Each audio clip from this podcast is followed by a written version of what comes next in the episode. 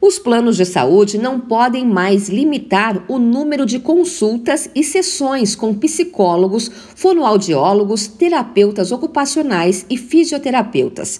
A decisão da ANS, Agência Nacional de Saúde Suplementar, vale para usuários de convênios com casos de paralisia cerebral, síndrome de Down, transtorno do espectro autista e esquizofrenia, por exemplo.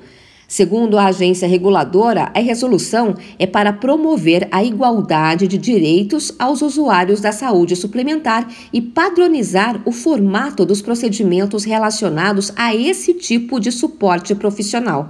O diretor-presidente da ANS, Paulo Rebelo, explica que, com o fim dessa limitação por parte dos planos de saúde, o que deve ser levado em conta e respeitado é a prescrição médica, já que o profissional assistente é quem sabe o tratamento ideal de cada paciente. Com essa medida, as operadoras de plano de saúde passam a ter que cobrir todas as consultas ou sessões com profissionais dessas quatro categorias que forem prescritas pelo médico assistente para pacientes com qualquer doença ou condição de saúde listada pela Organização Mundial de Saúde. Somente neste ano, segundo a ANS, já foram feitas mais de 24 atualizações e inclusões de procedimentos para a cobertura dos convênios, no chamado rol de procedimentos.